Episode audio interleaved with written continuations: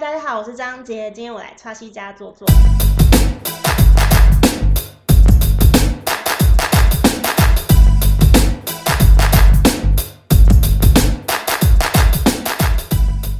今天呢，很开心找到张杰来我家。然后呢，因为张杰我也跟他认识蛮久的，虽然我们见面机会很少，来跟大家讲一下我们怎么认识的好了。我记得那个我们都在 Flipper 上面写专栏，对。然后后来因为我都住在纽约，然后有一次 Chelsea 去纽约带团的时候，然后他就在网络上直接约我。对我，我也我现在很难想象我做这种事情哎，因为我你知道我平常是就是就是我比较内向怕生一点，就是不太活泼，所以呢，就是平常有这样。的机会我是不会出去的，但我就觉得我我平常也是我不可能这样去约人的，嗯，我所以我也觉得很奇怪，我为什么哪来的勇气？我现在回想也是觉得，因为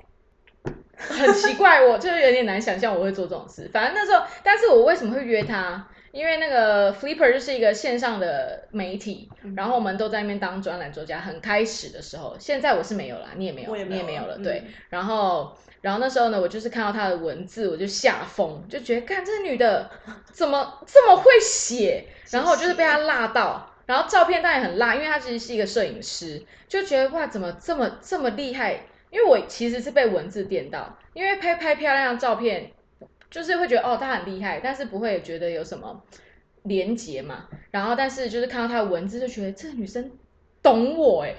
就我懂他，I got you，然后我就主动传讯息给他，然后结果没想到你也就真的出来了，哎，莫名其妙是你带了多少人来？我带超多人，我带几个啊？七八个，他带了七八，可以再近一点，因为你声音比较小。超傻眼，我就带七八。他就带了我们第一次见面，然后带了七八个朋友来，我心里内心我当下的时候，我感觉是，他是不是觉得来见面有点可怕？所以他需要带这些朋友来助阵，因为他怕跟我聊不来。但其实还好，这可能一分吧，这种成分一分。但是其他原因是因为就刚好他们都在你家，对他们都在我家。然后我就说我要出门，他们说你要去哪去哪？我说我要去见一个就是超酷的女生。然后说我也要去，就他们全部人跟我一起去。你真有想超酷的女生吗？我讲超酷的女生，而且我就是因为就是我觉得啊，因为你有来看我的东西，对不对？所以我就我就一定要见到这个人，因为我有感觉到会写那种文字的人，某部分跟我很像是，我们不是会轻易。人家有什么邀约，你就会赴约的。嗯，绝对不会，因为我们很怕脱离，我们很怕遇到频率不对的人，对，就会很尴尬。对，嗯，所以我也是这一种人。但是我就是从你的文字里面，我就看到那个连接，所以我才找他。而且我从来没有跟网友见面，是网友见对网友从来没有跟网友见面过。怎么跟男生也没有约会？网友没有，从来没有跟网友。真的假的？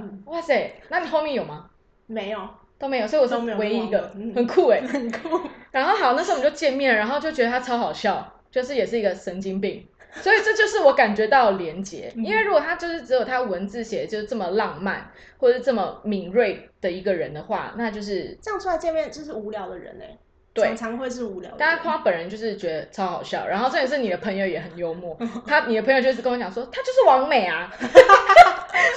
自己你朋友来跟我讲说他就是一个王美啊，他以前无名小站王美哎，什么的，就是第一次见面的时候他们就跟我讲这些，我就超幽默的，然后朋友也都超好的，就是就是跟你同类型的人，对，然后那时候我们就是在我记得我们是在 Brooklyn，对，我们在河边，就是第一次网友见面是。在这么浪漫的地方，在 Brooklyn Bridge 下面对的一个公园，对，超开心。那次就是很特别，嗯，然后后来就是带团，那是那时候去带游学团，所以去纽约，然后后来回台湾。你那时候为什么会开始写这个？开始写，因为你是文学系毕业，对不对？对，我是英文系毕业的。哦，你是英文系毕业的，英文是哪里的英文系？实践，实践以外的。后来，然后我毕业以后，我就是因为我就一直很知道，因为我其实这是一个很长故事。因为一开始的时候，我其实是念淡江德文系，嗯，然后我被退学，就是我玩到被退学。然后呢，当下当然是会觉得很丢脸啊，什么就是你知道亲戚都会跟妈说，哎，你怎么把女儿教成这样，或者干嘛的？然后我也不敢见朋友。然后后来呢，所以我就是再重考，考上实践应外，就离我家很近，我不不用再花两个小时去淡江上课。然后，所以我就开始很认真，就是我设定好目标，就是一定要出国念摄影。嗯，就当当时也不是想说一定要念摄影，就是我就是很喜欢艺术相关的东西。然后我以前就是从小开始画画，然后所以我就是一直想说，我一定要去念艺术相关的科系。然后就是阴错阳差，我就选了摄影系，所以后来我就去到就是开始申请学校，所以我的目标就很明确，这样，所以我就是从印外系毕业以后就马上去纽约，呃，不是去纽约。这又是一个很长故事，因为从小大家都会想说纽约就是一个就是艺术设计之都，然后你要念书，就是如果是美国的话，一定是首选纽约。但是因为纽约，因为我是念研究所，然后纽约研究所其实它有一个规定，就是如果你不是大学念本科系的话，你是没有办法念它研究所，就是它有规定那个学分，所以我就是选了一个。在南方的小镇，一个叫 Savannah 的地方，在乔治亚州。然后那个学校是没有看，就是你大学是不需要有相关科系的学分，让我就去上那个学校。所以就先从 Savannah 开始。所以那个学校就是摄影，不是？它是一个艺术学校，然后有摄影科系。所以你选的是那个艺术学校里面的摄影科系，这样子。对。那可是因为那时候有很多种选择，嗯，你说虽然是有点阴错阳差，嗯，但是因为。就已经去那边了嘛？就是你在申请的时候，如果这个东西不是你真的有兴趣的，你不可能会再去。所以，但是我是就是选学校之前，我就是设定我要摄影系，所以我每一个学校都是申请摄影系。那你是什么时候发觉？嗯，你对摄影这一块，应该是我在准备我的作品集的时候，因为我是印外嘛，所以其实我身边完全没有相关背景的人，所以我在准备作品集啊，或是相关就是想要申请这种艺术学校的时候，我其实是没有任何的概念，然后我也没有。背景我也不知道作品集，我要问人要去哪里问？那时候网络还没有现在那么发达，因为我一直都有在画室嘛，所以我就跟画室老师讨论，就是他就觉得我很，就是我可能做的东西很多都是多美材，就是结合的，就不是，比如说我不是纯画画，我不是纯画油画，我不是纯画。摄影、纯纯照相或什么的，他就觉得就是因为我常常会丢一些概念，是我把多美材的一些方式的应用，然后做成一个作品，所以他就觉得好像是可以透过摄影这个途径，然后只是因为我背后做的东西其实都一样，只是想要表达我的概念，很多概念，但是我是用摄影这个途径去表达，所以在嗯我们两个讨论以后，就觉得摄影好像蛮适合的。哦，所以你现在才作品。就是你长期以来的作品，就是像你刚刚讲的，你其实是用了很多的材料，嗯，去呈现你想要表达的美学，嗯，跟你想表达的东西，嗯，那很酷哎。所以那老师，那你跟那个老师还有联络吗？呃，后来有时候回来台湾，我都还是会跟他见面，算是一个小贵人哎。对啊，对啊。然后那时候去美国就念了摄影系，对。然后，然后那个小镇呢，就是讲一下那个小镇，那个 Savannah 那个小镇，不知道大家有没有看过《阿甘正传》，就是在那边拍的。是啊，嗯。然后那个小镇，因为它的治安可能有点差，然后我们刚去的时候，大家都会先吓我说：“哎，你知道这小镇就是每一年会死多少人吗？”然后或是你走在路上，你就会被抢，或是就是还有我同学就是被拿枪就指着，就他从停车场出来去拿枪，他就被。指的就是强制者，对，要抢劫，就是很恐怖。所以一开始去之前，就是都是很胆战心惊，就想说我要去这么恐怖的地方。但是我真的觉得那个我想要念那个摄影系的信念太强大，我就什么都不管，我就自己去了。然后一开始去的时候，也是住在一个很小宿舍里面，然后我宿舍。旁边就是真的旁边，就像这边，然后到厨房，就是外面那边就是一个铁轨，所以我每天早上六点的时候，第一班火车都会整个房子震动。所以一开始去的时候，我是觉得就是心里很慌张，就是又而且刚好到那一天是我二十四岁的生日。嗯，然后我就觉得，天哪！我一个人窝在这个房间里面，然后就是做这件事情，就是我真的觉得，我现在想想，我还会再做一次，我可能还会再做一次。可是我觉得那个经历是很特别，那个勇气，嗯，真的会回想年轻的时候做了很多，就是热，现在很难想象到的事情。对对，因为现在有很多现实面，嗯，然后还有很多可能我们享受的生活水平，会觉得我还可以再回到那种状态吗？嗯，就是我还有办法再从零开始吗？嗯。所以年轻的时候真的就是要冲，对，真的很感，我也是很感谢我年轻的时候有冲，对你也是有冲的那种。嗯，那所以在那边念书是念几年？在那边念书念三年，嗯，然后真的有一些还蛮有趣的经历，像，呃，我们每一个学期都有就是期末的作业嘛，都是要拍一整个 project 这样。然后我那时候真的太想要拍跟人家不一样的东西。然后我们一开始学的时候是拍那种你知道很大的蛇腹相机，是现在都看不到的那种。然后是要用很重脚架，然后你呃要插底片进去，然后按快门，就是你躲在一个红布里面看那个对对焦。然后我们都是要背着那个很重的东西到处跑，然后去取景。然后因为我真的太想要拍，因为那是一个很小镇，所以大部分人应都拍差不多东西。然后我就是想要拍跟人家不一样的东西，我就请我朋友就是开车带我去附近一个很像工厂的地方。我真的觉得那个地方超酷，它就是一个工厂区，可是它的工厂是每个建筑都像变形金刚那种，然后就是超酷的。然后我就赶快就是下车，然后把所有脚都要架好，然后开始拍的时候，就有一个人就是保安走出来，他说：“你知道这里是禁区吗？你再继续在这边拍的时候，我现在要打电话给 FBI 了。”他打电话给 FBI 抓我，然后他还照车牌。就是常常会有这种经历，FBI 对啊，我想说这种地方找 FBI，那一定是有什么东西啊？我觉得应该是什么，就是他们可能做什么犯法的对啊，或是官商勾结，有一些什么什么什么的之类。好酷哦！那你最后有拍到吗？我拍到了，你去一次就拍到了哦，那所以他是后期才出现这样子，对，好险，对，好险。那然后那个 project 最后。呈现出来的东西就还蛮高分的，因为老师都说很酷，你去哪里找这地方，我都不敢说。他说你确定要去吗？FBI 会来哦，好酷哦。嗯，那后来怎么去纽约的？后来就是毕业以后嘛，因为是在小城镇，然后因为你知道很多人其实常常会问我说，觉得需不需要出国念书什么？我觉得一个很重要的点就在这边，就是。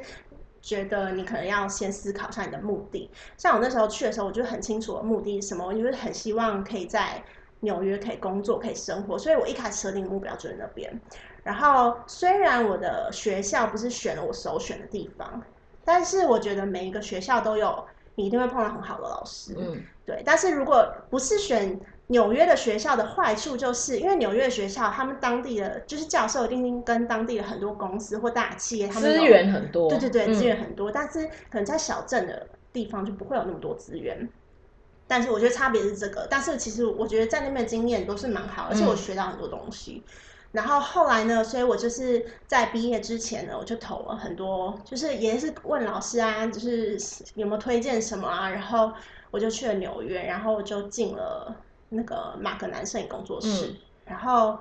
马格南摄影工作室，它其实是一个就是有百年历史，很屌的工作室。因为连我不在这一行，我都听过这个工作室。他们真的很屌，就是以前是就是很崇拜、很崇拜里面。你是老师有算有接线吗？还是你就直接投履历？他就是跟我讲说，每一年他就是大概跟我介绍说，每一年会有他们会什么时候招实习生，然后因为进去一定是需要推荐函。对。所以我就先请我们老师帮我写推荐函，那我就投了几个。然后一开始去的时候，其实我不是去马格南工作室，我是去了另外一个艺术家，嗯，然后他们也是在纽约上周的一个艺术家，他们是一对艺术家，然后是在比较乡村的那种地方，然后因为他们的呃做的 project 的议题都是跟大自然跟人类的连接有关系的，然后都就是很酷的那种画面，很像画的照片。然后就先去他们那边实习，然后实习了之后，呃，我就觉得他们很酷，我真的跟他们学到很多东西，是跟我在学校学到完全不一样的，因为这真的是就是在实做的，对。然后他们，我在他们旁边，我真的感受到，就是比我那时候想要去纽约念书那更强大的那个热情。然后我觉得这是超级不容易的，因为他们已经在业界好几十年了，十年、二十年。他们还可以，就是每一年都保有一样热情，然后以这个为正职，然后做他们自己觉得想要做还有正确做的事情。然后他们就是也是跟我讲说，他们打这个基础，就比如说他们可以一直在很国际的艺廊，在纽约国际的艺廊展出啊，或什么，都是因为他们花了十几年的时间，慢慢的去对去连接这些 connection。但他们自己，他们说的是美国人，他们是美国人，嗯。然后他们疯狂的程度就是那种，他们不会 care 任何一件事，他们最重要的事情就是要把作品做好。所以，例如说，我们会常常就是开车到一个奇怪的沼泽啊，或是就是没有人的地方，然后那边可能就是森林里面的沼泽，然后就是一滩死水，就上面就是很脏，你就是可以看很多虫在上面飞，但那个景真的超好看的。他就跟我讲说，我现在就是把这些设好了，然后我就是已经穿好，我等下就要跳进去，你帮安快门。就是我就帮按快门，拿起来的时候真的是超臭超脏的那种，他们都不 care，他们是只是 focus 在他们最想要做的事情。然后我就有点被他们的那个影响到了。然后，呃，在后来因为毕呃跟他们实习大概是三个月吧，然后三个月实习完了以后，我就去了那个马格南工作室。嗯，所以他们也有帮你写推荐函吗？他们哎，我有点忘记了，嗯，应该是没有，但是推荐函对，但是那个经历其实也在你的履历里面，其实是很重要的。对，那他们都会看。然后反正我就去了马格南嘛，然后去了马格南以后，因为他是真的是我就是梦想中希望去的那种工作室，他们是呃应该有七十几年历史，然后他们有四个分部，就是英国，然后巴黎，然后日本跟纽约四个，然后他们其实是一个很多的摄影师组成的一个团体。然后他们的摄影师很多都是以前二战的时候的摄影师，然后有些可能都过世啊什么的。然后还有其他在线的摄影师都是那种很厉害的摄影师。然后我进入里面当然不可能是摄影师，因为要成为他们摄影师真的太难太难了，要经过那种两三次的审核，然后都是摄影师一起审核你的作品这样。然后你要审核过两次以后才能正式成为他们的那个团员。然后，但是我去做就是实习的工作嘛，一开始，然后我都会我的工作的内容就是，我们有很多摄影师的摄影书，然后会销售很多东西，我就是包装，同时呢还会整理档案，然后整理档案就是我觉得最酷的地方，就是你可以看到很多历史的照片，而且都原版，对不对？对，嗯，然后而且。你知道我不知道，因为我自己就是热爱这个东西，所以我每次进去看到那种很旧的照片，我都会超兴奋的，就是已经破烂不堪那种照片，然后是很有名的摄影师拍，我就是拿手我都手抖哎，就是那种兴奋感。然后，而且有时候会有不同摄影师进来办公室里面，然后就有很多机会可以跟他们聊天。然后，其实，在里面的时候，大家可能会想说。呃，我是摄影创作的人，可是我进去一间公司，我不是做摄影师，那我开心吗，或什么的？嗯，那时候我毕业之前，我就听过一个讲座，就是一个很有名的摄影师，他来演讲，然后他跟我们讲说，他一开始的时候，他毕业，他也没有办法做到他自己很喜欢的工作，他也没有办法以照相为生，嗯，所以他就去。输出的那种工作室，因为每一个摄影师都需要输出照片，输出很重要。对，嗯，然后那也是一门学问嘛，所以他就先去了那个工作室，他在里面就会有很多很有名的摄影师，就是常常来输出作品，他就可以跟他们聊天，然后聊很多，也可以把自己的作品给他们看，就可以顺便得到一些建议啊，或者什么，他就可以再精进他自己的创作。然后后来呢，他就自己得到这些以后，他自己沉下心来做了一系列创作，就得到那个。美国很有名的博物馆，那个古根汉美术馆的会员奖，那是一个很大的奖项。他得到那个奖，他终于可以就是以他自己喜欢的照相为生。然后，所以他就跟我们讲说，如果你一开始毕业的时候，你没有办法以自己就是最喜欢的工作为生的话，你要找一个最靠近他的事情做，就像他找这个输出工作室。他说：“因为这样呢，就是你每天都还是可以接触到你热爱的东西，你才会保有那个热情，嗯，你才不会就是忘记你最初最喜欢的那种感觉，然后被现实打败，嗯，然后对啊，我觉得你可以讲一下你们那边的摄影师，因为有的人可能完就是不知道，没有概念，他们那边摄影师里面很多都是帮那个 National Geographic 拍照，对不对？对，还有什么？”还有很多新闻社，像 New York Times 啊，或者什么的，就他们常常，因为他们其实有点算是新闻记者，介于新闻记者，又会拍一些艺术的创作等等。他们每一个人都会有自己的创作，然后所以他们常拍的照片，他们有些是去战地拍的。嗯，然后我记得我那时候看到一个来工作室的摄影师，他是大概三十几岁，他很年轻。然后他看起来就是金发，然后蓝眼睛，嗯，超级阳光大男孩，很正统那种美国男生。然后他竟然就说：“哎嗨，什么大家好，什么之类的。”然后就跟大家打招呼啊什么的。然后我就想说：“哦，他怎么就是这么阳光？对，热情，对。”嗯。然后后来啊，有一次我在整理档案的时候，我就看到他拍的照片。他拍了一个，我忘记他去哪一个战争拍的那个照片。他拍的是战地的照片，是现现在的战地的照片。然后跟以前的不一样，是因为你知道以前的战地的照片是黑白的，嗯，所以有一些画面可能你黑白的，就算是很血腥或干嘛很暴力的，都是还是有一个些微的美感在。但是他拍的是彩色的，嗯，然后彩色你知道那个照片都很震撼，就是一滩血或者一个人就是断了一只腿，嗯，爆炸，然后。我还看到他的照片，是因为他也受伤了，所以他就是躺在担架 担架上面，然后我还看到他自拍的照片，就是他的那个心态，就是他，你知道他工作的时候他是看到这些场景的，可是他怎么可以保有他那个，嗯，就是他对外在他是不会受到这个工作影响。知道我就是因为我认识很多人嘛，然后就会观察，然后我有发现很多。比如说像喜剧演员好了，或者是谐星，其实你就是那是他们呈现他们另外一面，但是会那样子的人，其实他有一面是非常敏感，嗯，非常脆弱的人，我会发现，所以像周星驰或者是 Jim Carrey。他们很多都是有忧郁症或躁郁症的，但是因为他们习惯在外面呈现给人家的感，因为他会很容易感觉到别人舒不舒服，对，所以他希望他在跟别人相处的时候是让人家觉得很舒服的，所以他会不自觉的拿出很阳光的那一面。但是，所以真的不要觉得一个人他平常对就是对外面人是什么样的态度，你就认定他就是这样，其实不是，因为每个人都有去呈现自己的方式，嗯，对，尤其是。不管是艺术表演，就是艺术表演人，尤其是这个样子，对。而且台湾就是因为马格南有一个摄影师是台湾摄影师，然后他叫张前琪，然后他拍的东西也都是很黑暗的那种，就是像他很久以前就在十几年前，他就在纽约拍纽约的中国城。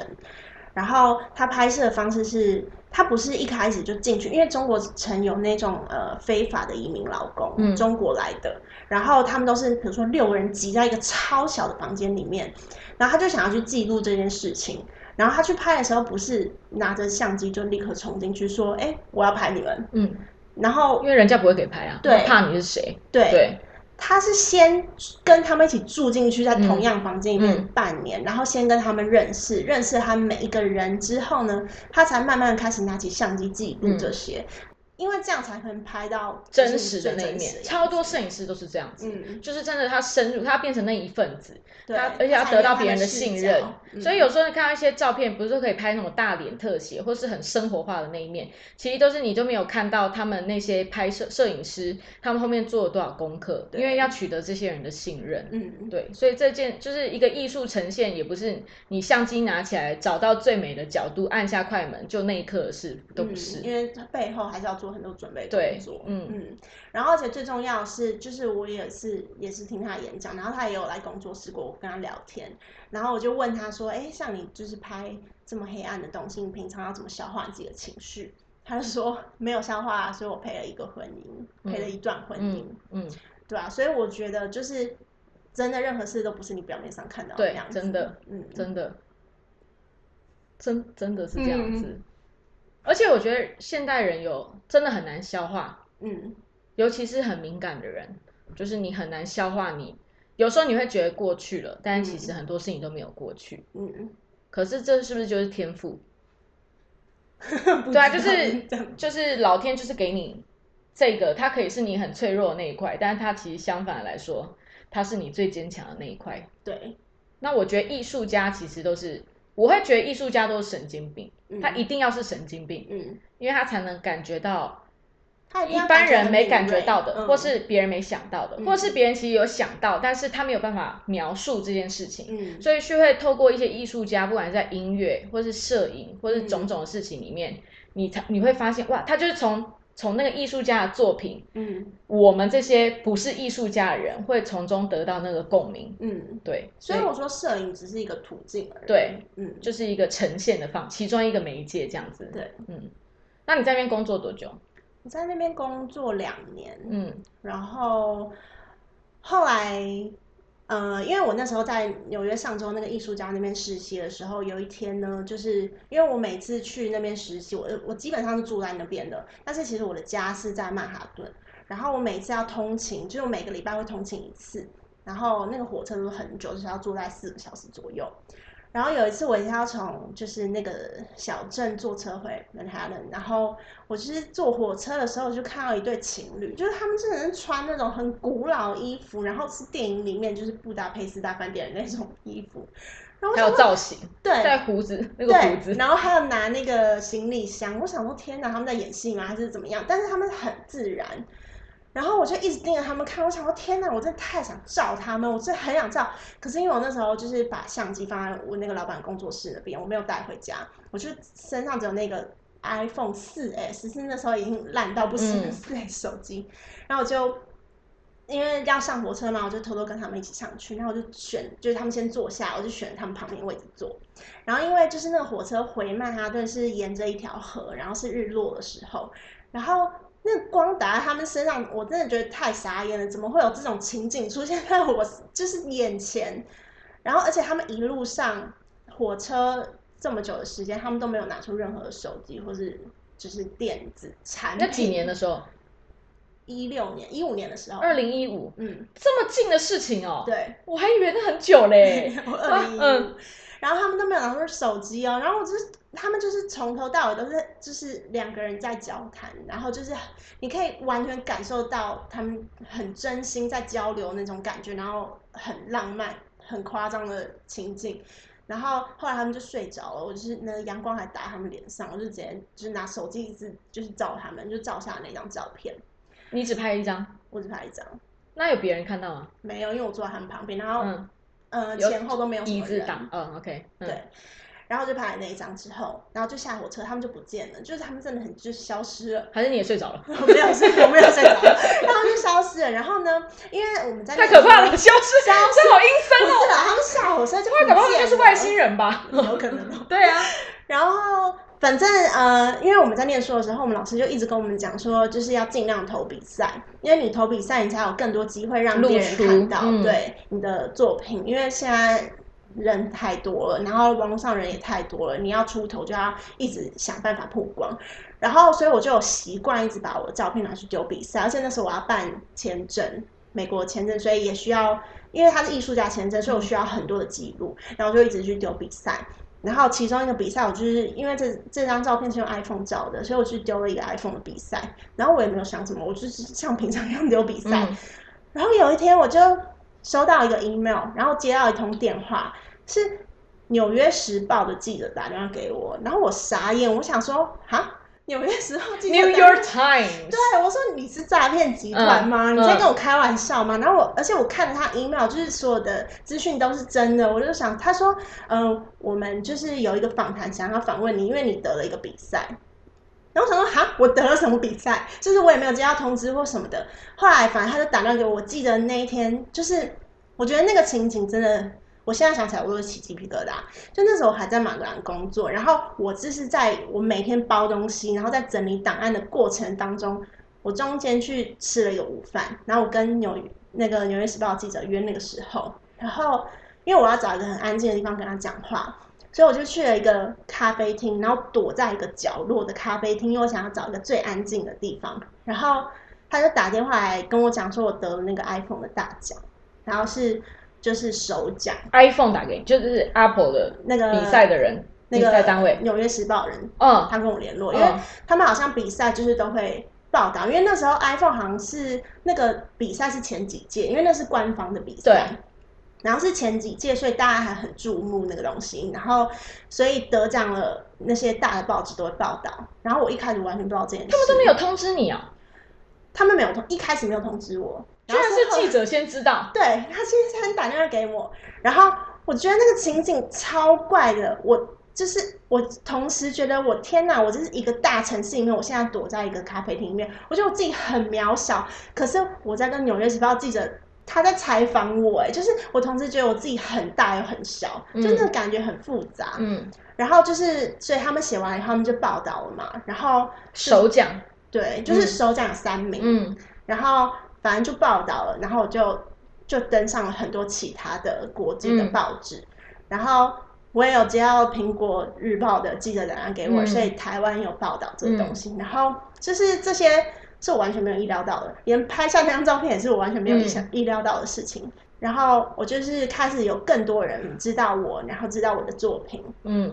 所以那时候也算打了一个强心针，对不对？对，嗯，就是我就觉得天哪，我一直以来就是我很努力的那些事情，好像有一点回报了，就是我好像看到一些东西了。我就是刚好那一阵子我要回来台湾，因为我就是被报道以后嘛，就可能有一两个。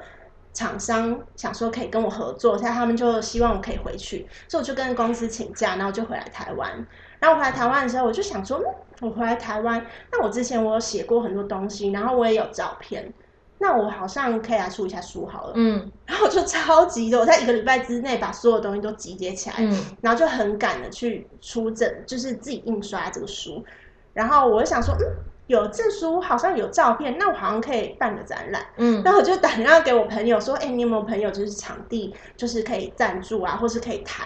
好像就谈到湿地的那个那个场地，然后那时候也很幸运，就是那个他们的老板很帮我，就是可以赞助，所以就是所有的展览场地费我都不用出，然后他们还帮我宣传。嗯，然后就在那边办了我第一次的展览，一切都是很意外的事情。所以我认识你的时候，那些还没开始哦。对，哇塞，我是从哇，我看着你那个时候哎，对啊，因为我一直以为。我在认识你的时候，我以为你已经是在做摄影师了。那时候还没有。对，但是我同时一直在拍自己的 project。嗯，对啊。对，应该是我就有看到你自己的那些作品，所以哇塞。然后因为那时候回来以后，就是展览的成效还不错，就是然后书也卖光了。嗯。然后我就觉得就是得到一点支持吧，还是什么的。然后我后来回纽约以后，我就去找老板。那时候我老板，因为我那时候还是，因为我那时候是一年了，然后他在跟总公司，因为我们总公司在伦敦嘛，他跟总公司的人说，他想要把我变成正职，嗯，他想要把我变成一个行里一个部门的主管，因为他很就是信任我，然后我也帮他很多。他在做这件事的时候，我跟他说我想要辞职了，他傻眼，然后他说为什么你要辞职？我说，呃，因为我已经三十岁了，我觉得我以后有可能我会有自己的家庭，我会有自己的小孩。但我现在有更多我自己想要做的事情，所以我就辞职了。嗯，超傻眼，因为一般人应该会很傻眼。你在一个就是你梦寐以求的公司里面，然后你得到一个职位给你升级，对对。然后我拒绝，然后我要做自己的事情。嗯，所以其实你拒绝最大的原因，应该也不是想什么家庭小孩，应该是想说你想要做自己的作品，对不对？更专心的做自己的作品。嗯嗯，对啊。那你有让他有你有跟他讲说你现在就想要专心做自己的作品这件事有，我知，所以他也知道你就是。得那个奖之后的那些事情，他也都知道，他也都知道。可是他们不是很 care，就是他们不会，因为毕竟可能他们合作的人又是那种超级无敌大咖。对，他们那个那些摄影师真的就是，比如说我们现在看得到的一些很厉害的杂志封面，就是你流传下来，比如说就是呃，是不是有个中东的女生的脸庞，眼神很深邃，然后隔了好几十年，不是又去拍她？对对对对，就是那种。我们可能不知道那些摄影师是谁，但是我们对那个照片都一定有印象，都是已经是到那种等级的，对阿富汗女孩到那种等级的摄影师，嗯，所以可能他们你这些有这种比赛，对他们来讲可能都不是一件要大惊小怪的事情。对，但是因为我的主管他平常接下来就是这些摄影师，所以他也觉得他可能也不会觉得什么，他他当然会鼓励我，他觉得我很，他一定是替你开心，对对对，嗯，就是他很难过我要走，因为我不能帮他了，但是因为台湾人真的很好用。对，台湾人就任劳任怨。对，然后后来他就他很开心，他祝福我，就是他就是觉得为我加油，嗯，不会情绪勒索，他也没有情绪勒索。外国比较不会情绪勒索，因为外国人比较支支比较尊重主，就是你你是一个个体，对你的你就是有你的想法，嗯，但我们就是尊重，对对。哦，但现在还有联络吗？跟那那边认识的人？后来，因为他是维也纳人，然后我有次去维也纳的时候，我就跟他说，然后我们就是那时候还有联络一下，对啊。但是因为他们那边的人太换很快，对啊，因为他们常会被调来调去，对啊。后来就没有再联络了。嗯嗯。但就是这些都是你的养分哦。对啊，就是这就是每一个造就现在的事情，都以前的事情，任一件事情都缺一不可，嗯，才会变造就了现在这件事情。嗯，这很很可爱哎。那张照片我也很熟，就是你的，所以那是你第一次得的奖吗？那个是不是第一次？但是是最大名的奖。对对对，那张照片有兴趣的话，你可以上去查张杰，然后 iPhone，嗯，应该就会找得到那张照片。嗯，真的很像异次元的，他们就很像异次元的人，真的超。然后达利跟他女朋友之类的，对，他的胡子就是达利的，超酷的。哦，然后你后来在台湾。所以但你就是变成说台湾跟纽约两边跑这样子。对，因为我那时候还是就是都是住在纽约，然后台湾如果案子，我就会我几乎都是一年会回来两三次接案子，然后再回去。嗯，因为我这个人是比较，嗯，我不喜欢被定在一个地方，我真的很喜欢跑来跑去。对啊，所以我都是跑来跑去居多。对，然后但是他每次回台湾，只要有展，我就一定会去。真的，真的。对，我跟你讲，我从来没有一个朋友是可以这样子的。真的吗？真的，从来没有。Elsa 也没有吗？他没有。为什么莫名其妙这边要提到他？因为你知道他已经太熟我所有啊，对对对对，因为他可能是看到作，他可以很近的看到作品，对，所以他可能就就，哎，他肯定很忙。对他很忙，我也我也很忙哎，我但我就你就刚好就我就是在抽在我没有在带团的时候。然后，那你觉得你这样台湾跟纽约这样子，你有没有觉得就是两个国家其实的风格真的很不一样？真的蛮不一样，就是以各个面向来说都不太一样。不管是案子的客户，或者是做的事情，或是身边的人都不太一样。嗯嗯。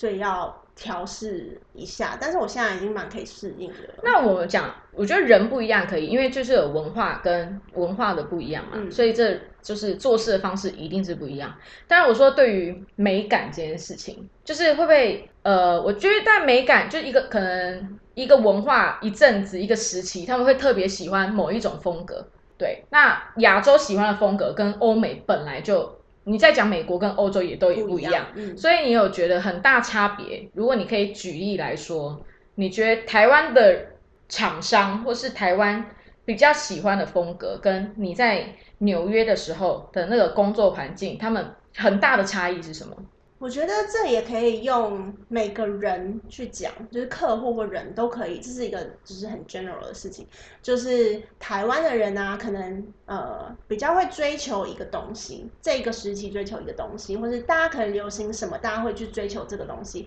所以每一个人可能都会朝那个大部分的人啊，不是每个人，大部分人会朝那个目标走，然后可能希望用此就是得到更多的关注或什么的。但是我觉得在美国最大的差别是，每一个人他不会随波逐流，他自己是什么风格，他就是坚坚守在他那个风格上面。对，嗯，他不会因为今天流行什么，他去变了那个样子，所以他就是一直要坚持他自己的风格。其实我觉得这也没有什么不好，就是你一直坚持不，就是角度啦，对啊，但总有一天大众会流行到你喜欢的那个风格。对。就是看你这辈子有没有遇到那个时候啊？对 对啊，对对。而且，所以你走在路上，你看到的每一个人，他都是不一样。对，这就是我爱纽约的关的原因。而且，我最喜欢去纽约的时候，因为我以前是呃，就是大学毕业之后去那边打黑工嘛。然后呢，就是但大四的时候就自己先去住两个月，然后后来去打黑工，然后后来又去带两次的游学团。就是我觉得纽约在我心中，就可能跟你一样，就是。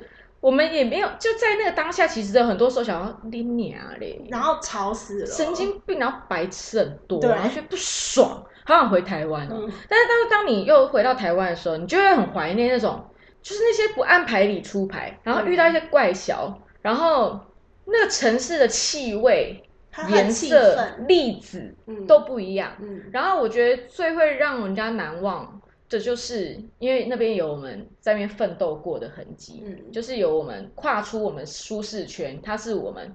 很努力跨出舒适圈的内部的那个地方，嗯，所以它对我们来讲就会特别重要。重要的。然后我很喜欢就是在纽约走在路上的时候。然后，因为我以前都看，因为我爱欲望城市嘛，我就是欲望城市挂的。对，虽然现在回头看，觉得 Carrie 就是个臭婊子，对，但是就是以前就很爱，因为不管他们是在呃服装上面，或者是对于女生之间的交流，就是其实讲很多很深入，算是在当时算有女有点女权。但跟现在比还不够啦，但在当时算走很前面，所以我一直以为去纽约就大家都会穿高跟鞋，嗯，然后都穿的很就是很辣什么什么的，就去发现哎完全不是这样子哎，反正那个没有那样子的人走在路上哎，对，根本不会有四个女女生平并行走在路上这样子，路上很多人你走不了，对你一定会被骂，对，但是我那时候就是觉得呃有时候我就打扮出门，然后路人就会说。哇，我觉得你这件衣服很好看。对。然后，但是因为以我们就会觉得，哎，他是不是要跟我搭讪？就是不管男女的，他可能是想跟你做朋友，但是没有，他就是跟你讲，哇，你这样真的很好看，然后就走了。对，他就走了，或者他顶多说，哎，你在哪里买的？然后他就走了。嗯。就也没有要跟你再更多，但是就是他们很乐于。表达他们欣赏的这种心情，他们当然也很乐于去表达美颂。嗯，比如说就在敲计计程车的门啊，说 What the fuck，他们真的很乐于表达他们一切情感，因为他们也可以在路上大唱歌，就一个人走在路上，他大唱歌。因为你在台湾这样唱歌，大家会觉得你笑。对，有时候常走在路上，然后有那个骑摩托车的，他可能有在听音乐，他可能觉得没有人听得到，大家就大唱歌。但我对，然后就就大家都这样。就会很疑惑。可是我就觉得超可爱的，因为我们可以，我可以理解他那种他当下那种爽度，对，就没人 care 别人，或是他根本就忘记了，那就很可爱。我就很喜欢纽约这种，就大家很做自己，嗯，因为台湾其实就是台湾很好，但是就是这就一体两面，很做自己，你就会遇到很多怪笑，嗯，但是台湾就是大家就是比较在一个算大家都算同温层，就是大家的那种。而且会体谅对方，对，然后会比较内敛，嗯，就是我们不会去很怕去打扰到别人，或者是冒犯到别人。我说一般走在路上的时候，但纽约就不一样，我就觉得纽约是一个很有生命力，在不管你看到好的还是不好的，但是你会，我就会觉得这边人就是很很用力的在活着，嗯，对，不管我赞不赞同他这样子，嗯，所以我自己很喜欢纽约，可是就是真的是文化上本来就有很大的不一样，嗯，对。那所以你现在，那你你是疫情？回来对不对？对，这次待特别久。嗯，几月回来的？六六月回来的。然后你去年几乎都在 lockdown。对，不是去年啊，就今年。今年初到六月的时候，对。几乎都是锁在家里，对，超可怕的。对，那时候很忧郁，但应该还是不停在创作吧。可是你就是没办法出去，其实没有拍，就是可能写字比较多，但是因为那时候就是小空间，你也没有办法拍照，嗯，然后也没有办法出去，因为整条街都是封起来的。嗯，我从来没有看过，就是有一天，就是我们因为要去哪里买个东西，所以我们租了一辆车，然后去买比较安全，然后。我从来没有看过这样的纽约，很可怕。就是你知道，SOHO 是一个，就是是一个很热闹的地方。那地方路上完全没有人，然后所有的店都关了，然后是不是还有木板封起来？对对，因为是全部都被砸烂。嗯，然后路上还有被烧完的车，嗯，就是那个样子的。纽约是我真的从来没有看过。所以你回来那时候是不是？因为我知道这个运动就是对于黑人的那个运动一直有在进行，但是纽约现在还有这么像之前那么恐怖吗？现在还是一阵一阵会有那个游行，但是没有那么没有那么暴力的这样子。但我觉得这种事情也是很一体两面。对对，那我也不去多做探讨了。这种就是看在每个人不同角度。嗯，对。好，你这从去美国之后，你一路遇到这些人，我这样听的话，因为我是有都有在看你的作品嘛，所以我可以感觉到。像是你说的，一开始实习的那一对艺术家，你说他们拍的风格，可能就是人融入那个景致里面，就人算是一个点缀，但人不是那个的重点。我有从你很多的照片里面看到这个东西，嗯，所以我说就是你人生中遇到的每一个过程，他们都是你都吸收到他们是你心中想要的画面，所以都在你的作品里。嗯，那张杰其实我很喜欢他的作品，我特别喜欢的系列就是他会去一些呃。不一样文化的地方，然后穿着那个地方的衣服，然后可能放上就是那边有的一些，比如说特产，好了，不管是那个植物，或者是那个什么，那个叫什么中药中药材，对，对，然后他会从。你那到底怎么架在上面拍的？我是架，就是有一点是从上往下拍，就是很像天花板拍下来的这样子。我每一次去那些国家，我都是要扛那个脚架。对啊，那些几公斤？超大一个，它就独立的一个。你这样一次拍一个计划，你要背几公斤？我真的不太知道我一一天要背几公斤，但是就是每一次我搬什么东西，可能都会有人，比如说我搬一个包裹好，然后可能司机大哥就会说：“哎，妹妹小心，这很重。”然后我说：“这不重，就是我平常的更重。”所以就是真的每天都背背很重的东西。楼上的腊肠又在发疯了，不应该会录到楼上的腊肠哦。我们现在在我家没办法，楼上腊肠就在装大哥，对。哦，所以就是，所以你每次都要这样扛着这些，那大部分都是自己去吗？我有时候会带助理，有时候自己去。像我有一次自己去阿姆斯特丹，然后就是自己去，因为我呃拍这个系列其实是从中药浴的系列开始的。嗯，然后那个中药浴系列是因为我就是住在纽约的时候啊，然后一定会很想念家里的菜啊，然后或是食材什么的，所以我有时候就会去那个中国城，或是呃有一些。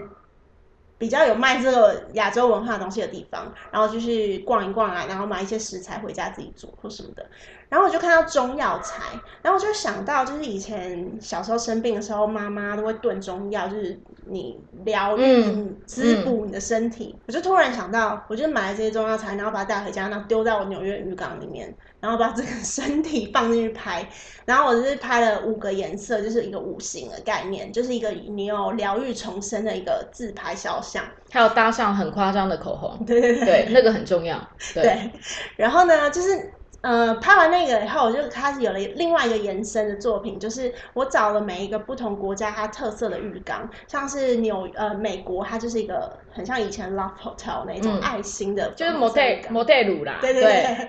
然后呢，我就会去问当地人说，哎，你平常生病或你不爽的时候，你都吃什么？就是你怎么疗愈你自己，然后你怎么让你自己重新对对对。然后像纽约或是美国人，他就会说我喜欢沙拉或是甜食。所以我就有有拍了两种不同的，就在那个 Love Hotel 的那个爱心的浴缸是放沙拉，然后像去阿姆斯特丹，我就去找他那个大理石，全部都大理石的一间浴室，然后在里面放他们的国产的那个花郁金香，因为他们说很多他们的入菜啊或是入甜点都会用郁金香，因为是他们的国花。对，因为荷兰是产花全世界最大出口的国家。对，所以我到每一个地方，我就去找他们特殊的浴缸，然后问他们疗愈吃什么，然后就泡在里面，这是中药浴的延伸。超棒的那些那个系列我都超级喜欢的，然后你那说那个五行，后来那个五行就变成就是你朋友的那时候的品牌的封面，对不对？还是是先为了那个才拍？没有没有没有，那时候是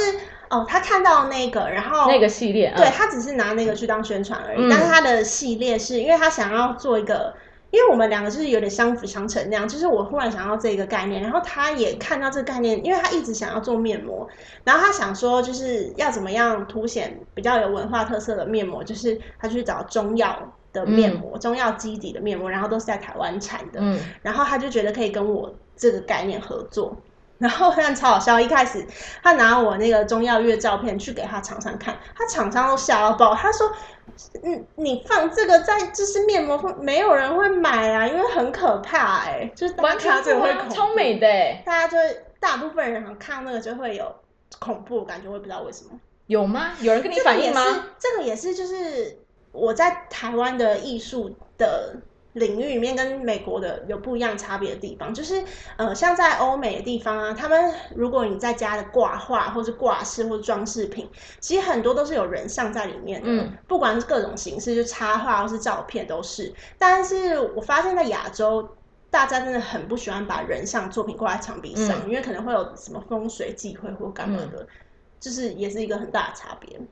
反正后来他就出了。那个中药的面膜，他就不管别人怎么说嘛，对，他就硬要出，然后我就是帮他拍了，就是也是同样概念的，用中药基底的自拍肖像。哦，所以你是后来又再帮他拍了，对，就他们的产品的那个基底，对，那一系列照片我都超喜欢的，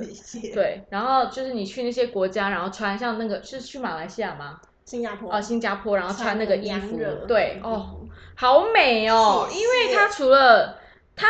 因为他是以自己为拍摄主题，嗯，因为我觉得人就是最了解就自己嘛，你也最知道你哪一个角度最好看。然后他除了用那些东西，就是这其实就是你前面一直从你在求学的时候。所谓的不同的材质的组合，嗯，不同东西的组合，只是用摄影这一块来呈现出你想要的画面。然后他除了这一些以外，他很懂得知道脸上要放些什么，还有他要必须穿什么，还有那个布必须要拉到哪一个角度，那些东西要放在哪里。所以他这个是 full package。可是我觉得这有点是累积的，因为像。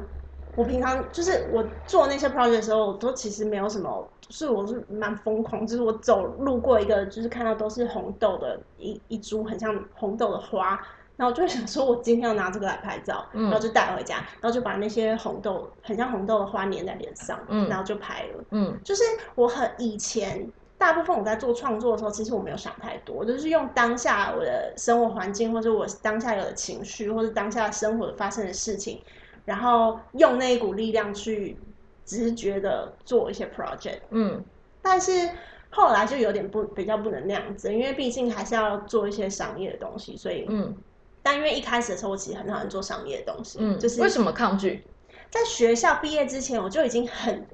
一直在觉得自己说，我以后绝对就是不要做商业摄影师，我没有要拍 fashion 那些的，我也不想拍商品，就是我觉得那些东西是拍别人的东西，然后。就不能表达我自己想要表达的创作，或是他可能跟我的初衷有违和，可是我还要去包装它，就是有点卖掉自己灵魂的感觉。我觉得，但是后来呢，因为我后来就是慢慢，因为我不是辞职嘛，然后慢慢开始接案嘛，然后我也有了经纪人，然后我经纪人其实对我蛮好，就是他很包容我，或是很就是放任我做我任何我想要做的事情。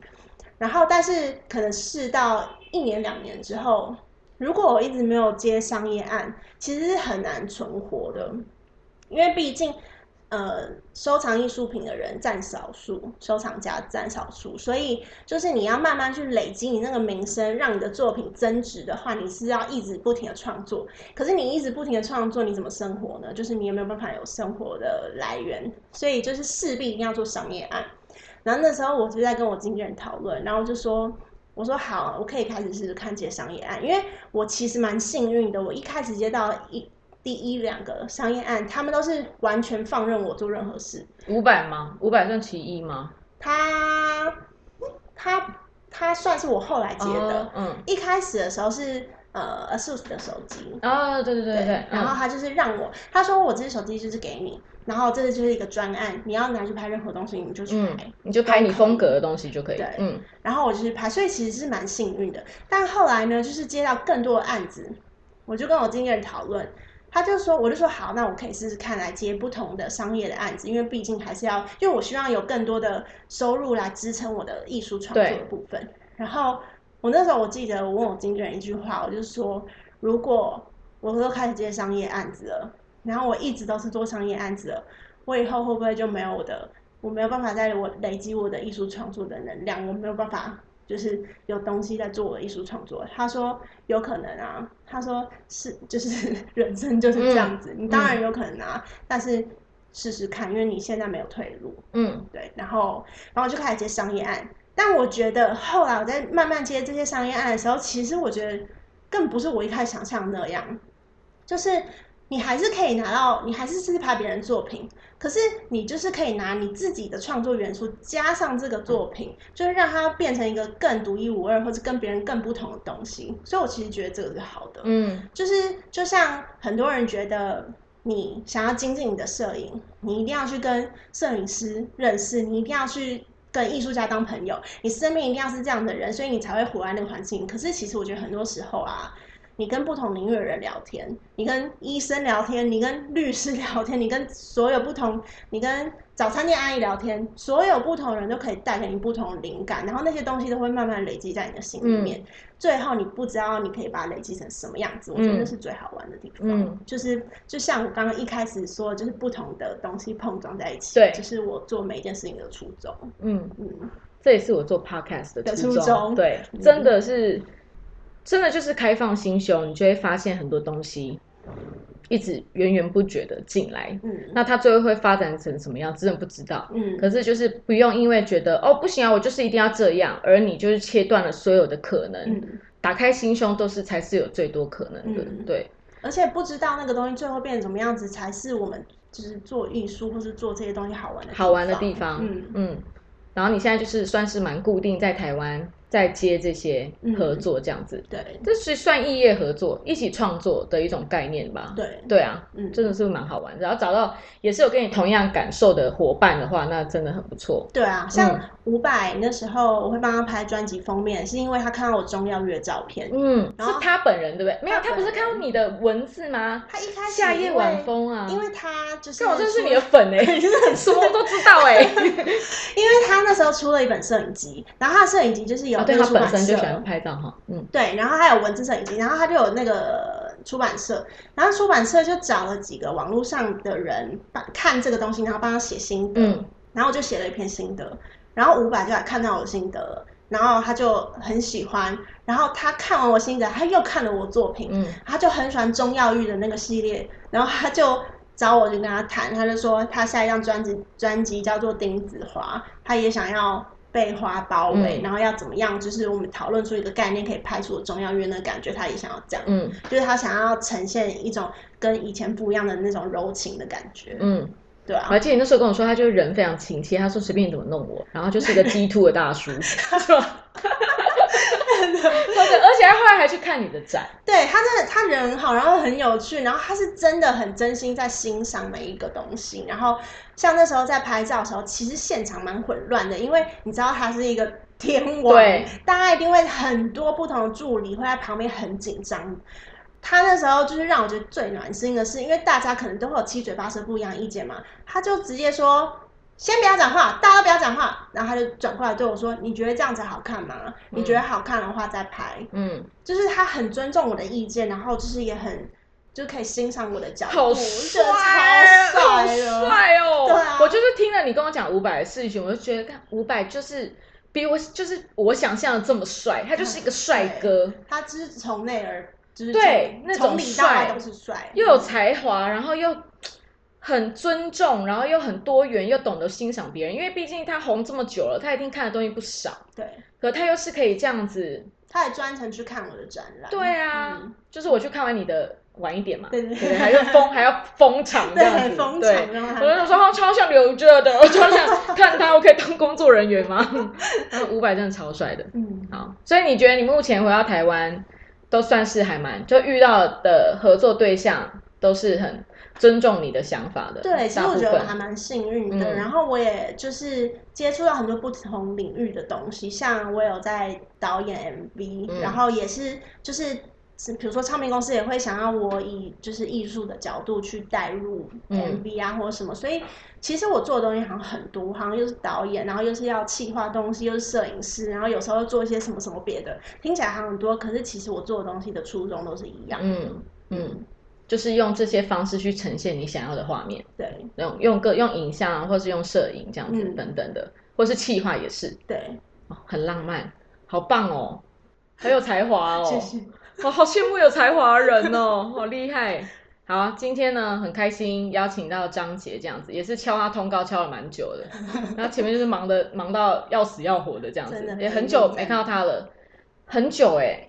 三年。有这么久有有三，就二零一七的年底，我还记得那个时候，对，就是因为我很久时间都没有回来之前，对你回来就也很赶啊，我记得，然后或是我不在，嗯，对，然后所以我们也是有点半网友的姿态在互相联系，可是这是有时候你人生中就是会遇到一些人，你不会觉得哦要跟他很多的介绍自己，或者是要讲很多你的人生故事，然后他才会成为朋友。就是我觉得我在见到他的第一眼的这时候，就开始讲一些乐色话，然后就还有笑的那个样子，就是那个十六颗牙全部要露出来这样子，然后那个鱼尾纹整个炸开，就是我就这样，嗯，就是这种就是缘分，嗯，对，所以觉得很特别，然后很开心，他刚好就是在台湾，然后如果不知道他的人，张是那个文章的张杰。洁白的洁，嗯，可以上去，它有 Instagram，还有那个 Facebook 都有，但是 Instagram 应该 PO 的东西会比较多一些，对，然后可以去看他的作品，就是很有特色，很有一看就是会是知道这是张杰的东西。你在拍那个钉子花封面跟那个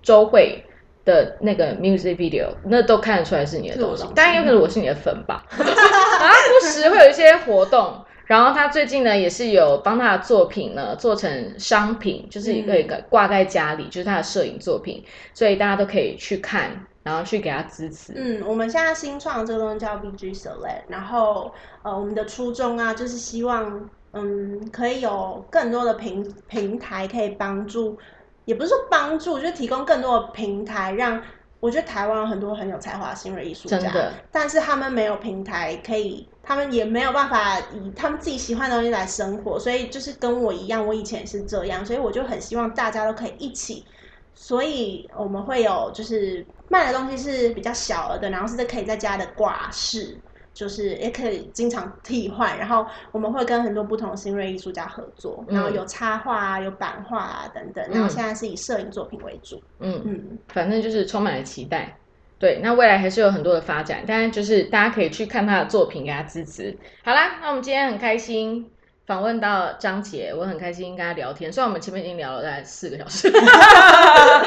对，好啦，那就谢谢大家，谢谢谢谢，然后。谢谢大家收听。虽然呢，我们是在不一样的时间、不一样的空间，但是我们可以一起共享这个时刻，这就很浪漫。